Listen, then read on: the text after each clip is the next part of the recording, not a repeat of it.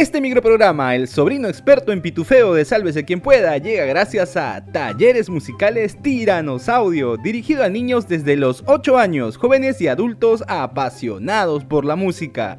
Y también estamos aquí gracias a nuestro Team Salvados, la comunidad premium de Sálvese quien pueda. Únete tú también desde 5SO. Sálvate y sálvanos. Jennifer ya salió y está en Palacio. ¿Aló, Harvey? Y la broncasa que se ha iniciado con el Poder Judicial, la Junta Nacional de Justicia y la Fiscalía. Todos contra todos. Ah, bueno. Amigos, Ahora sí, aquí empieza el micronoticiero más irreverente del YouTube Perú. Diego, ¿tú también vas a publicar tu video como la mami cangre?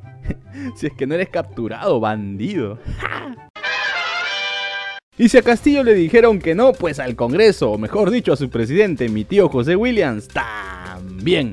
Te lo explicamos al toque. Hace pocos días el militar en retiro y titular del Parlamento se mandó por su cuenta y le pidió al Tribunal Constitucional interpretar el tan mentado artículo 117 de la Constitución, el mismo que señala las causales para vacar al presidente de la República y que en el caso de Pedro Castillo está relacionado con la denuncia que presentó la fiscal de la Nación, Patricia Benavides. Pues resulta que el TC hizo lo que casi todos los especialistas habían pronosticado. Le dijo al Congreso, no manito, nos nosotros no tenemos competencia consultiva, así que haz tu chamba. En pocas palabras, tiraron su pedido al tacho y según nuestras fuentes de ceviche, el tribunal ya le envió a José Williams un PDF con las funciones de dicho organismo, bien explicadito con manzanitas y dibujitos. Sin embargo, ojo al piojo, el Tribunal Constitucional sí admitió a trámite la demanda competencial que presentó el Parlamento contra el Poder Judicial para que determine si las competencias del Congreso, como la elección del defensor del pueblo, entre otras, pueden ser limitadas y restringidas por el Poder Judicial. Tras conocer que esta vez el TC no dirá nada sobre el 117, en Palacio celebraron como si fuera un gol de media cancha de Cuevita a los 90 minutos en el Clásico del Pacífico. Así lo dejó en claro Benji Espinosa, boga de Peter Castell. Bueno, finalmente se supo que el TC le comunicará su decisión al Poder Judicial para que cumpla con absolver la demanda en el plazo de ley, luego de lo cual se convocará a una audiencia pública entre las partes involucradas en esta demanda. O sea, tío William, manito, mejor dile a tus asesores que hagan bien su chamba. Pues. Recuerda que tus coleguitas el otro día hablaban de una posible moción de censura. Digo nomás. Prendan las luces del ring político que tenemos nueva pelea. Esta vez se trata de la Junta Nacional de Justicia y el Poder Judicial. ¿A qué se debe todo esto? Pues déjame que te cuente, Limeña, que este lindo capítulo de las riñas entre instituciones inició con el informe de Guillermo Torberry. ¿Tor qué? Berry, mano. Un integrante de la Junta Nacional de Justicia, que por cierto te contamos que es un organismo encargado de nombrar o destituir a jueces y fiscales. Bueno, volviendo a lo del informe, ahí se recomienda la destitución de la presidenta del Poder Poder Judicial Elvia Barrios, ya que asegura que su esposo, Eduardo Laca, Laca, contrató con el Jurado Nacional de Elecciones cuando estaba impedido por ley. En el informe, al que accedimos por nuestra fuente de parihuela, se detalla que el esposito de mi tía Elvia suscribió órdenes de servicio con el jurado entre enero de 2015 y julio de 2018, cuando Barrios ya era jueza suprema. Es por ello que mi causa Blackberry, diró Thornberry, Thornberry, asegura que la magistrada incurrió en una grave falta disciplinaria al no declarar este gran detalle. Ante tremenda afrenta, el Poder Judicial asegura que no se ha emitido ninguna resolución para destituir a mi tía Elvia Barrios y explicaron que solo se trata de un informe en un caso que está en trámite de investigación. Ah, allá. Sí, claro, pero ahí no quedó la cosa porque unas horas antes la titular del Poder Judicial emitió un video junto a sus diré, con los miembros de la Corte Suprema de Justicia, pero refiriéndose a actos intimidatorios, pero por parte de la fiscalía.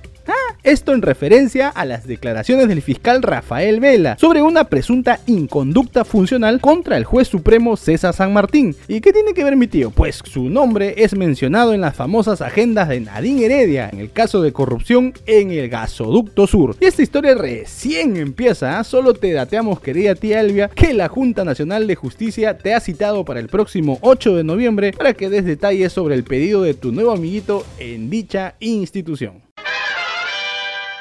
Ahora es momento de pasar el sombrero. Apoyen Chorris, denle like al video, suscríbase al canal y sobre todo, activa la campanita un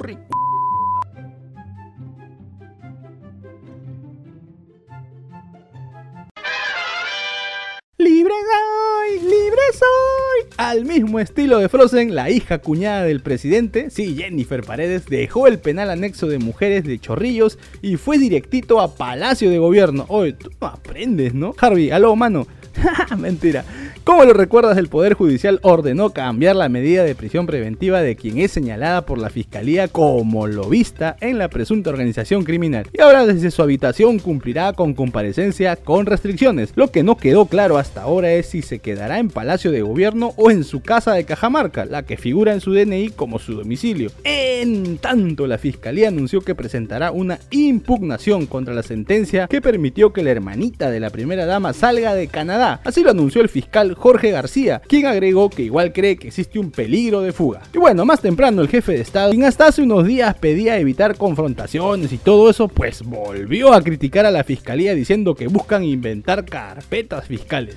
Igual que a ustedes, muchos eh, por situaciones mezquinas, igual también al gobierno, querer gestarse, inventarse carpetas fiscales, involucrar en tantas cosas que algunos fácilmente creen porque siempre están pendientes de la pantalla o gente que son ajenos al país Tío, creo que no estás ayudando, ¿ah? mejor calladito estás más bonito. No vaya a ser que de nuevo haya otro operativo y ahí sí la canción criolla. Aunque en tu caso parece más ya una fiesta de Halloween. ¡Qué terror! Finalmente, y como cierra esta historia, nuestro tío Caníbal Torres, que participó junto al excelentísimo jefecito de Estado en el 17 GOR Ejecutivo, aseguró que en algún momento los historiadores reconocerán que ellos gobernaron en momentos difíciles.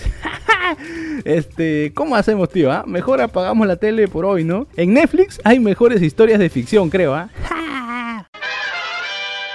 el Poder Judicial dictó 30 mesesotes de prisión preventiva para tres ex allegados al presidente vinculados en el caso Gabinete en las Sombras. En la audiencia, el juez Víctor Zúñiga determinó que sí existen elementos de convicción para una presunta organización criminal, tráfico de influencias y colusión agravada contra los tres ex asesores investigados, Salatiel Marrufo, Abel Cabrera y Viberto Castillo. Es decir, que en las próximas horas se conocerá el penal donde serán recluidos al mismo estilo que el suspendido alcalde de Anguía, José Nenil Medina. Por cierto, en la misma sesión judicial, la fiscalía anunció desde ya que solicitará también el levantamiento del secreto bancario de 20 investigados en la presunta organización criminal, que estaría encabezada por el presi Peter Castell.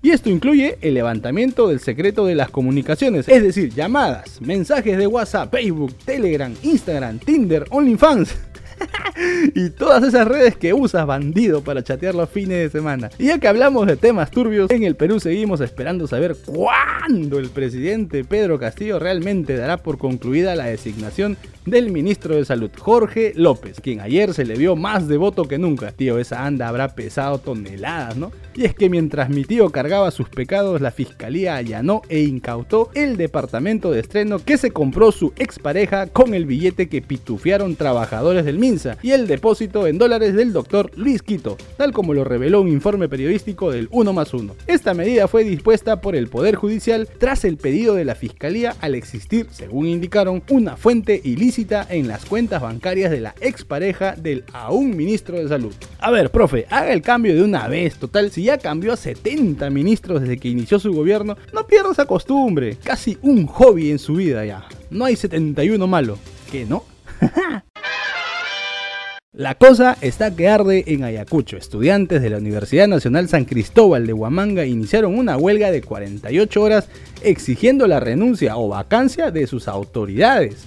La situación se salió de control cuando un grupo de protestantes incendió la puerta de la casa de estudios. Esto durante el segundo día de paro regional al que se sumó el Frente de Defensa del Pueblo de Ayacucho. La protesta hasta el momento ha dejado dos heridos, según informó la Dirección de Salud de la región, y es que durante las manifestaciones se registraron enfrentamientos con la policía que busca mantener el control en las calles y en los alrededores de la universidad. El diario La República informó anoche que representantes administrativos de la universidad convocaron un consejo de emergencia en la que se invitó al presidente de la Federación de Estudiantes a fin de llegar a un acuerdo y cesar la violencia. Listo, nos vamos. Si te gustó este micronoticiero, dale like, comparte el enlace con todos tus contactos, suscríbete y activa la campanita. Vamos rumbo a los 100.000 suscriptores. Y si quieres ser parte del equipo de producción, únete al Team Salvados desde 5 soles. Si no sabes cómo, en la caja de descripción te dejamos un link con un suculento tutorial. Hasta mañana. Chau, chau, chau, chau, chau.